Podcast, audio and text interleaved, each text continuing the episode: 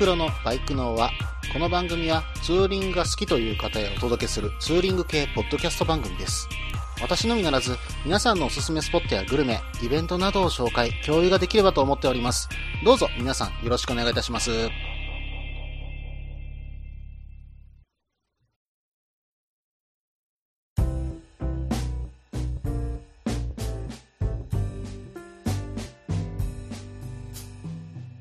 始まりました。バイクのは第50回ですね。お相手はタククロです。どうぞよろしくお願いいたします。さて、このバイクの輪ですけども、うん。まさかのもう50回と。うん、まあ私ね、こんなに続くとは正直思っていなかったところはあるんですよ。以前にね、あのブログとかも実はやったことはあったんですよ。うん、まあ車関係の方もね、あのブログの方も書いていましたし、えーまたね、えーバイクのことも書いたことはあったかな？いや、バイクはなかったかな？うん、車の方は、えー実は結構書いたりしてたんですけども、まあでもね、書いたのは最初の1週間、まあその後は全然続きませんでしたね。うん、まあ結局、まあ私民からでは、えーやってたんですけども、民からの方はね、うん、まあ自分の車のスペック表というか、まあカスタムしたところを書き留めておく場所みたいな形になっちゃって、まあそれ以上はね、正直発展もしませんでしたし、うん、まあ他の方とは確かに繋がったことは繋がったんですけども、結局ね、他の人のところにコメントに行く。だけども自分のことは書かないみたいなね、ええ感じにはなっちゃったんですね。うん、まあおそらくね、今後多分私はブログは、まあこのポッドキャストをね、配信するブログに関しては、まあ全然やっていきますけども、うん、普通のブログ、まあ本当に記事で書くブログというのは私はもうやらないだろうなと。正直苦手だというところがありますんで、うん、まあ継続して書く、まあ、文章を書くっていうことは多分しないだろうなっていうふうにね、私は思っています。ですがですよ、このポッドキャスト、もう本当にバイクのは50回続きましたよ。こんだけ飽き性な私がですね、えー、本当に続けれるとは正直思ってなかったところはあるんですよ。うん。ただね、あの、本当に皆さんからいただけるお便り、まあ実はね、えー結構ストック溜まってたりもします。なので、順番がね、あの、前後してるところは本当に申し訳ないんですけども、このお便りに関しては全部読まさせていただいています。またね、iTunes レビュー、これに関しても、うん、いろいろと皆さん書いていただいて本当にありがとうございます。その辺がね、今の私の正直原動力になっていると思っています。本当に皆さんありがとうございます。これからもね、頑張って配信続けていきますので、どうぞ皆さんよろしくお願いいたします。それではですね、コーナーの方に行きましょうか。北海道2泊3日の旅のコーナー。このコーナーはですね、私、タククロが、えー今年のね、6月4日から2泊3日でですね、北海道をツーリングしてきます。で、この時にですね、レンタルバイク、千歳12時に借りて、えー帰り、まあ3日目の昼の12時に返す。その間48時間。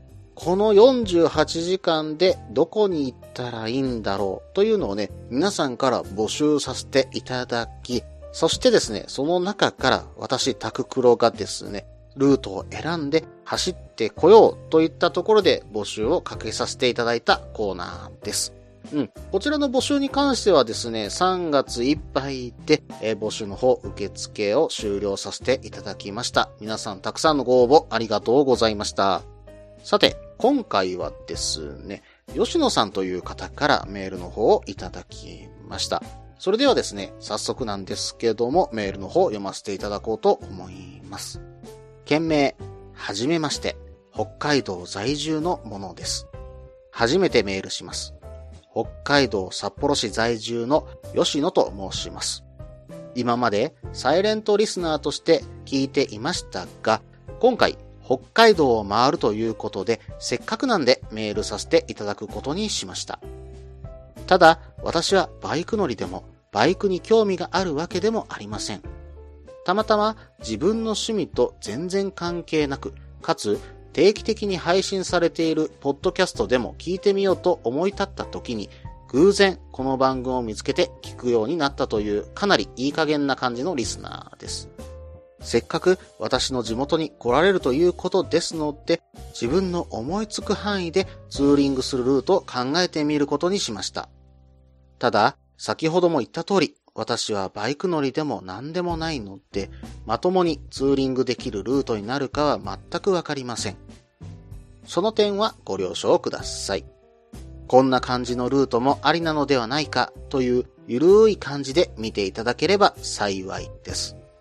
あと、グルメスポットなどの情報ですが、私自身あまり興味がないので、いくつか取り上げていますが、かなり薄い内容になっています。その点についてもお許しください。まず、全体の大まかなルートですが、以下のルートにしてみました。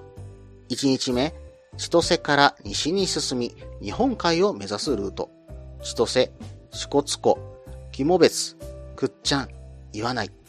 2日目、北海道の海岸線をひたすら走るルート。岩内、カムイ岬、余市、小樽、石狩、ゴキビル、ルモイ。3日目、ルモイから高速を使わず最短で帰るルート。ルモイ、雨竜、新十津川、東別、江別、北広島、千歳。では、順番に説明していきます。まず1日目、今までの皆さんのメールの感じですと、千歳から道東自動車道を使って東の方に向かっていますが、東ではなく反対の西側に向かうことにしました。道道16号線という道が千歳から西に走っているので、その道でまず支笏湖に向かいます。車でも2、30分程度で行ける距離です。道道16号線をずっと進み、進んだ先にある信号を左、その後、すぐ見える信号を右に曲がると、国道276号線に入ります。右手に見える支笏湖を見ながら進んでいきましょう。あとは、国道276号線をずっと進んでいきます。すると、湯も別町という小さい町が見えてきます。近くに道の駅もあるので、そこで軽く休憩をとっても良さそうです。さて、肝別を出て、さらに276号線で東へ進みます。右手に羊蹄山が見えますので、それを見ながら、くっちゃん町まで進みます。比較的大きめの町なので、そこで美味しいところを探すのも良さそうです。そこから国道5号線と276号線を使い、岩内町で1日目のゴールです。そこも大きめの町ですので、宿泊施設は何かしらあると思います。さて、2日目です。この日は北海道の海岸線をひたすら走るルートです。まず、岩内から国道229号線に入り、カムイ岬まで向かいます。カムイ岬の絶景をひとしきり見た後に、再び国道229号線で西へ向かい、余市まで進みます。余市に入ってからは、国道5号線で小樽へ。小樽で釜営の工場直売店というのがあるので、そこで出来たてのかまぼこなどを食べてみてはいかがでしょう。小樽からはさらに国道5号線で札幌方面に向かいます。札幌に入る直前で国道337号線に入れますので、そちらに入り、そこから国道231号線の方へ抜けていきます。ちょうど札幌の外周を回る感じのルートになります。231号線に入って少し進むと、左手に殺東水産サーモンファクトリーという大きめの店があります。食堂も併設されていますので、そこで何か海産物を食べても良いと思います。また、若干時間に余裕があるのであれば、そこからもう少し行き、道道225号線に入っていくと、石狩の市街地があります。そこに石狩鍋の発祥の近代亭という店があるので、そこで石狩鍋を食べるのもいいかもしれませんね。さて、石狩を出た後は、せっかくなので231号線沿いにあるゴキビルにも寄ってみましょう。ゴキビル。それが何なのか、あえて私の口からは言わないでおきます。せっかくなので調べてみてください。ググればすぐにわかりますが、何の知識を持たずに行ってみるのも面白そうです。あとは、ルモイまで231号線をひたすら北上していきます。時間に余裕があるのなら、そこからさらに北の方に足を伸ばして、小平町または羽幌町まで行くのも良さそうです。さて、最終日ですが、簡単に道央自動車道に乗って千歳まで戻るというのもつまらないので、高速道に乗らずに行けるルートを考えてみました。ルモイを出て国道233号線で東に進み、途中で国道275号線に入ります。本来なら、ここは道央自動車道が横に走っている国道12号線を使った方がいいのですが、国道12号線は結構交通量が多いので、ここはあえて12号線と併設して走っている275号線を使うのが良いでしょう。途中にある JR 新戸塚駅では、日本で一番早い最終電車である午前9時40分発の石狩東別行きの電車が走ってますので、もし興味と時間の余裕があれば帰りついでに見てみてはいかがでしょう。275号線をずっと南下して、東別町を越えて、石狩川を越えた後にある二つ目の信号を左に曲がると、江別の市街地に入ります。その道をまっすぐ行くと、道道46号線に入るので、その道をひたすら南下して進みます。そして国道36号線とぶつかる交差点で左折し、あとはその36号線をまっすぐ行けば千歳市街です。と、ここまでざっと文章で書いてみましたが、さすがに文章だけで完璧に伝えきれる自信がありませんので、ルート図も作りましたので送らせていただきます。ということで、思いつきでルートを考えてみました。実のところ、これは実際に走れる距離なのか、あるいは走って楽しいルートなのかは全くわかりません。ですので、こういうルートもありなのではという感じで頭の隅に入れていただく程度でお考えいただくだけで結構です。まだまだ書こうと思えばいくらでも出せますが、さすがにキリがないのでこの辺で。私からは以上です。また思いつくことがあればメールしようと思います。それでは、吉野さんメールの方、本当にありがとうございました。うん。ちょっとびっくりしたんですけども、ライダーじゃない方もね、あの、聞いていただけてるなんて本当にね、えー、嬉しい限りですね。しかもね、北海道在住の方から、えー、メールをいただけたということで、えー、道もね、かなり詳しく中に書いておられました。え本当にありがとうございます。これをね、あの、一つずつ紐解いて見ていこうと思うんですけども、前半の方がね、少し長くなりましたので、これにて終了しようと思います。続きは後半です。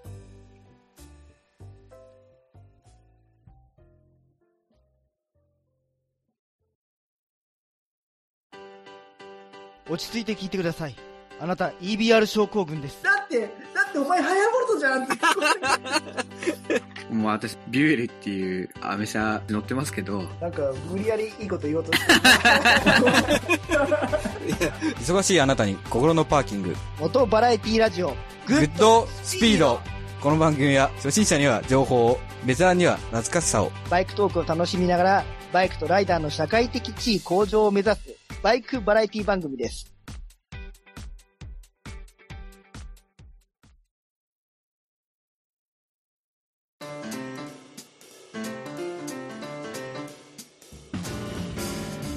はい。それでは後半です。えー、後半はですね、吉野さんのメールをね、詳しく見ていこうと思います。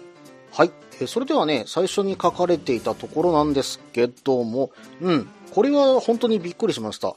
えー、バイク乗りでもバイクに興味があるわけでもないと、えー、しかもね、自分の趣味と全然関係なく定期的に配信されているポッドキャストでも聞いてみようかなという時に見つけていただいたということなんですけども、うん、興味のあるところ、この番組バイクのあのね、興味のあるところってどこなんでしょうか？うん、まあ、旅先、まあ、全国津々浦々のね、旅のポイントとかはお伝えしてるつもりですけども、まあ、他にね、何か興味があるというところがありましたらね、ぜひね、教えてください。よろしくお願いいたします。はい。それではね、えー、ツーリングのルートの方にね、行きましょうか。まず1日目が千歳から西に進んで日本海を目指すルートということですね。まずは千歳から道道16号線。これを走っていって支笏湖に向かうということなんですが、この道はね、私以前に走らさせていただいたことがあるんです。この道は本当に私もう一度走りたい道でしたね。うん。新緑のね、トンネルみたいになっている道でずっとまっすぐの一本道なんですよ。うん、これはね、距離的にも走りごたえありましたし、なんだろう、ちょっとね、幻想に浸れるようなね、道になっています。ぜひね、皆さん一度走ってみてください。うん、で、前回はですね、私この支笏湖にあるライダーハウス、モーラップ樽前荘さんに泊まらさせてもらったんですけども、うん、まあ、ここね、焼酎飲み放題なんで、お酒には助かりますよって言っておきましょうか。うん、まあ、そんなにね、あの、高い焼酎ではないかと思うんですけども、なかなかね、うん、美味しかったなっていう記憶はあります。うん、それとね、そのモーラプタルマエソウさん、オリジナルの日本酒なんていうのも売られてたんで、実はね、それも飲まさせていただきました。うん。あと、支笏湖でね、思い出すといえばですね、シュークリーム。うん。スイーツショップ、パティシエラボというところに、実はシュークリームがあるんですよ。樽前山州っていうんですけども、これがね、ちょっとね、オレンジの風味がね、足されたカスタードで、しかも周りはね、ちょっと、なんていうのかな、溶岩ドーム？樽前山の溶岩ドームをちょっとイメージしたシュークリームだと思うんです。これがね、美味しかったですね。うん。このちょっとオレンジが効いたあたり。うん、これがね、なかなか美味しかった。ぜひね、一度皆さん行かれてみてください。はい。えー、それではね、次を見ていくと、国道276号線をずっと進んでいきますと、うん。そうすると、肝別町という小さい町が見えてきますということなんですけども、うん。支笏湖畔をね、ずっと走っていくと、これはこれでまた気持ちいいでしょうね。うん。で、そしてね、この先にある、ビフエ峠でしたっけ？うん、ここもね、ちょっと気持ちよさそうな場所ですよ。うん、まあ、雄大な自然の中、本当に山を眺めながら走っていけるような場所に私は見えました。これはね、ちょっと行ってみたい。うん、まあ、この場所、どこ行っても、北海道どこ行っても多分行ってみたい場所にはなっちゃうんでしょうけども、うん、その中でもかなりね、美しい場所の部類に入るんじゃないかなと思います。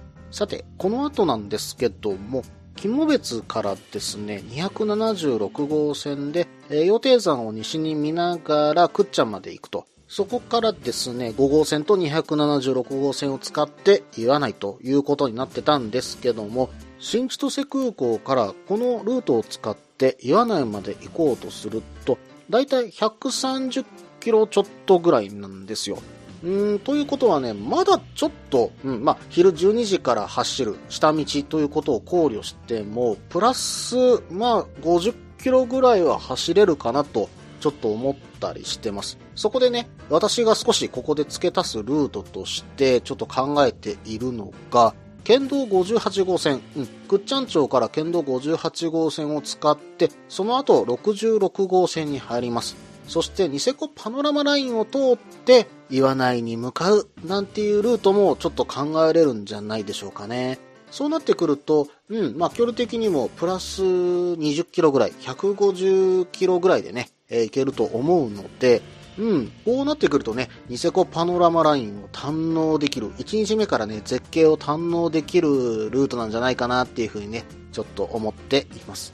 うん。そして、この後、岩内に一泊となるんですけども、ちょっとね、こちらでいい場所を私の方では見つけられませんでした。どなたかいい場所を教えていただけたらと思います。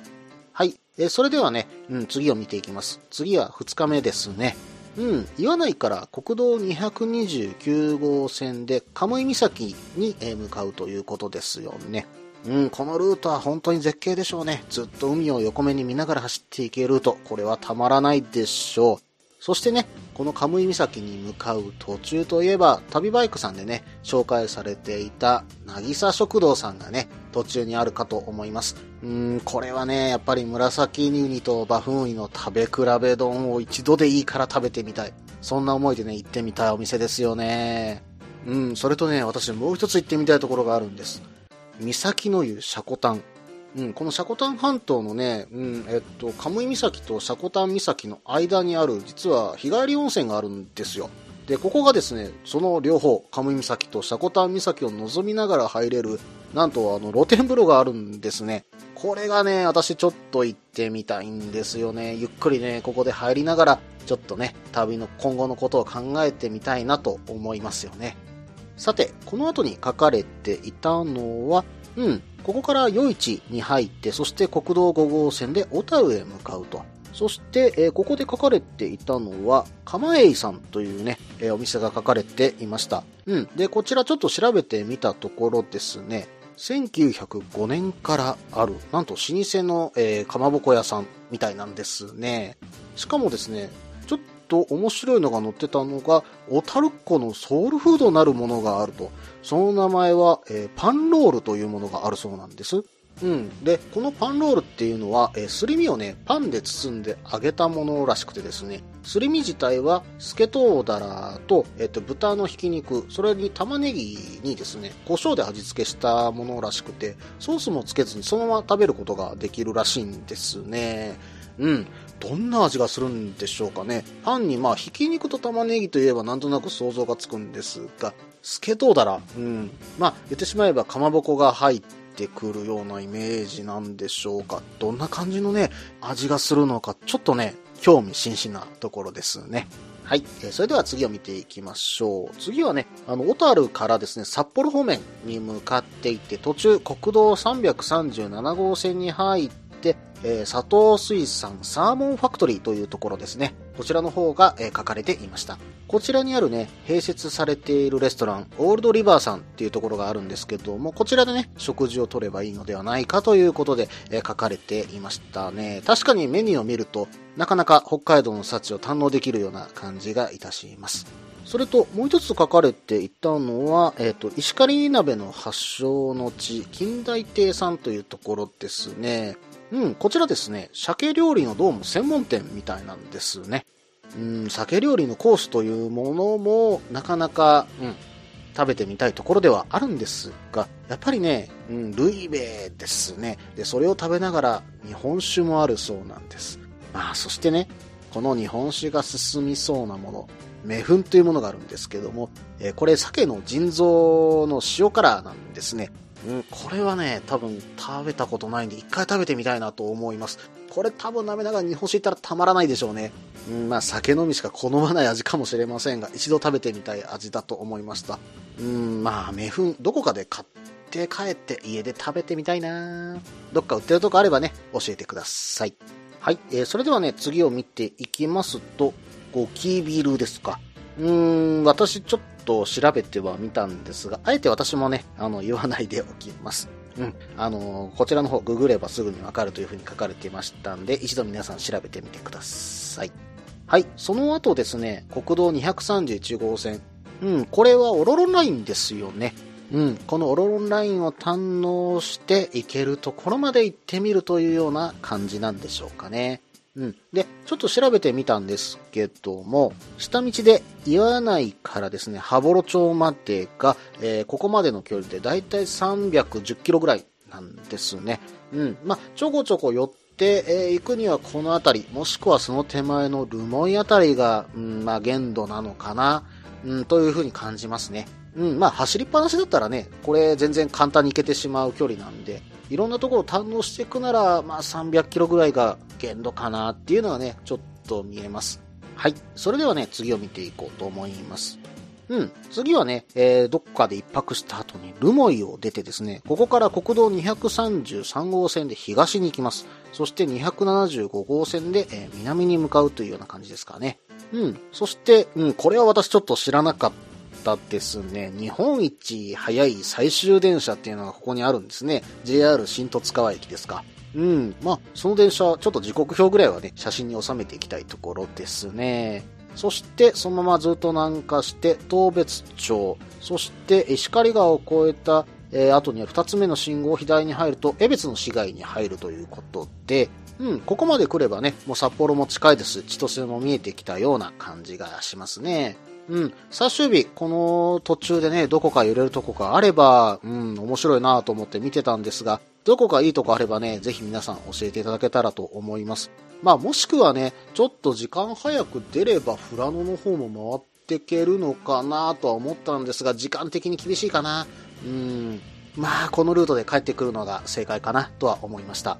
はい。えーそれではね、次を見ていこうと思うんですけども、うん。これ、ここまで書いていただいて、千歳まで一周して帰ってきました。で、今見る限りなんですけども、うん、吉野さんがね、あの、心配されていた距離なんですけども、おそらく問題ない距離と思います。私もこれだったらだいぶゆっくり回れるんじゃないかなというふうに思っていましてね、走りっぱなしという感じにはならないかな。うん。で、いろんな北海道の、うん、ま、えー名産、名物、またね、あの、いいスポットっていうのが巡っていけるんじゃないかっていうね、ルートに思いました。またね、このルート、多分グルメ的にもなかなか面白いルートなんじゃないかなと思っています。うん、調べればね、調べるほどいろいろ出てくるんですよね。うん、まあ、あえてそれはね、今伏せさせていただきますけども、うん、まあ、それでね、今度私が選んだルートがもしこのルートだったとしたらその場所、えー今後紹介させていただこうかと思ってます。吉野さん、メールの方本当にありがとうございました。北海道のことね、また詳しいことを教えてください。抜け道とかね、まあ、あの、並行してる道がこんな交通量だっていう風にね、書かれているところ、非常に参考になりました。本当にありがとうございます。それでは、後半の方、これにて終了しようと思います。引き続きまして、エンディングですけども、その前に CM です。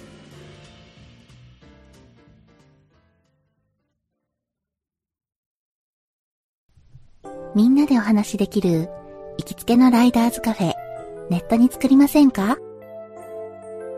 バイク系雑談番組、アットみずき。この番組は、プレゼンターの私、みずきがお話しするだけでなく、リスナーの皆さんにもコメントで参加していただき、バイクに関するお話をしていく、インタラクティブ型バイク系雑談番組です。近況やお題から始まった話が、どんな話につながるのかは、参加する皆さん次第。アットみずきは、毎週木曜日、21時からツイキャスにて放送中。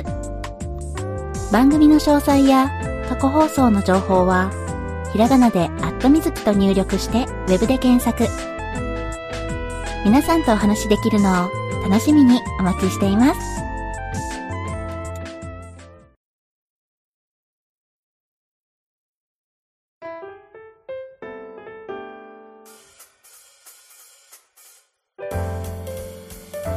はい、ここからエンディングです。今回のエンディングではですね、このバイクの輪の iTunes レビューの方をね、紹介させていただこうかと思います。うん、iTunes レビューね、あの、いろいろと投稿いただきまして、本当に皆さんありがとうございます。うん、本当に嬉しい限りでしてね、なかなか応援のメッセージとかもありまして、非常に嬉しく思っております。さて、えーまず最初に紹介させていただくのは、くにょさんという方からいただきました。うん、ツーリングに行きたくなりますわ。この一言だけ書かれていました。うん、これはね、うん、見事に狙い通りということでね、えーさせていただこうかと思います。本当にありがとうございます。そして、えー次に書かれていたのは、まさちき5822さん。ちょっと何々の方を連発しすぎかと気になってくるとイライラしてきますというふうに書かれてしまいました。まあ評価は4いただいてるんですけどもね。あの、すいません。ちょっとこのあたりはね、私の口癖かなと思ってますんで。まあでもね、改善はできないかなとはちょっと思ってます。この点はご了承ください。はい。その次に書かれていたのは、クリスさんという方からいただきました。当方まだ免許すら持っていない自称ライダーですが、なかなか自己紹介から話し方が慣れている感じがして聞きやすいです。これからよろしくお願いします。というふうにね、書かれていましたけども、うん、まあこれからね、免許を取られるんでしょうか。うん、そうしたら、このバイクの輪の番組を聞いて、うん、ここに行ってみたいなとかね、あんなとこに行ってどういう風にツーリングしようとかいう風に考えられてるんですかね。ぜひね、免許を取られた時、また、えツーリング、初めてのツーリング行かれた時のお話なんかね、送っていただけたら嬉しく思います。どうぞよろしくお願いいたします。あとね、私、話し慣れているっていう風にね、書かれているんですけども、こんな風にね、番組やったのは、この番組が初めてですからね。はい、あの、他の番組出てたりも正直いたしませんので、まあそういえば考えたゲスト出演したのってグッドスピードさんだけですかね。まああそこでね、あの、話しているっていうのは全然、あの、普段ここでお話しさせていただいている私とは、まあ別人みたいな感じで喋ってますので、そちらの方もね、ぜひ聞いてみてください。はい、それでは次読ませていただきます。ゴーズアット長野さんからいただきました。ツーリングスポットをよく調べていると思います。さすがツーリングスポットデータベース番組ですね。いやー、こう言われるとね、本当に嬉しい限りですね。うん。あの、まあ、調べてね、あの、放送させていただいているところもあるんですが、ただ私の方でね、間違ってることも多少あるかと思いますね。その点はね、えーご了承いただきたいかと思います。ただね、こういったツーリングのスポットをお話しさせていただいて、私自身も知らないところっていうのがいっぱい出てきています。これを知って、本当に自分で走りに行って、その現地へ行く。これがね、私やっぱ楽しみなんですよ。なんで皆さんね、ぜひね、あの、いろんな場所送ってください。よろしくお願いいたします。はい。それではね、次を見ていきます。えー、金久 3XV さんからいただきました。聞いていると、ツーリングに行きたくなるラジオ。タククロさんの話し方がとても聞きやすいです。食事どころのレポートは聞いていると食べたくなります。雑談系バイクポッドキャストが多い中、正統派のバイクツーリングラジオです。金久さんありがとうございます。うーん、こんなにね、喋り方を褒められること、私そんなに普段ないので、えー正直驚いてはいるんですよ。まあ、特に練習してると言ったら、まあ練習してるなあっていうことを一時期ツイキャスで一回ばらしたんですけども、あのーバイクのツーリング途中に練習してたりするなんてことをね、えーちょっとお話ししたことが実はツイキャスであったんですけども、それ以外のことは私本当に特にしてませんのでね、うん、まあこうやって聞きやすいというふうに言っていただける方がいらっしゃれば本当に嬉しい限りです。うん、まあ、そしてね、うん、雑談系バイクポッドキャストが多いと。うん、確かにま雑談系というよりは、まあ二人組でね、されているポッドキャストが多いというような感じは私も思っています。うん、まあ、その中でソロでやっているバイク番組ってなると、ちょっとね、少数派かとは思いますけども、その分ね、え内容は充実させていきたいと思ってますんでね、その点、調査とか頑張りますよ。はい、それでは次読んでいきます。三春優沙さんからいただきました。関西を中心としたツーリング、グルメスポットが詳しく紹介されており、聞いているとツーリングに行きたくなります。そして聞き取りやすく通勤中に楽しんでいます。三春優沙さん、どうもありがとうございます。うん、ま、私自身はあまり関西中心というふうにね、考えてるつもりもなかったんですけどね。まあ、あの、関西に私が住んでいるということで、そういうふうになっているのかなと思うところはあります。ただね、紹介できるところも確かに今はツーリング中心が関西なので、そっちに寄ってるのかなまあそういうふうに聞かれてるのかなっていうふうにね、思っているところはありますんで、まあ、今後はね、全国各地できる限りね、散らばらせながらね、うん、あの、話していければなとは思っています。はい。それでは次を見ていきますね。鉄弘さんからいただきました。はじめまして。実地体験をもとに紹介されているスポット情報はとても役に立つ情報ですね。後々情報が増えてきた時に検索しやすいように、ウェブサイトもデータベース化していただけるといいな。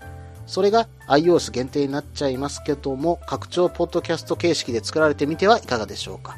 紹介されている写真や URL などにラジオを聞きながら参照できるのも便利かと。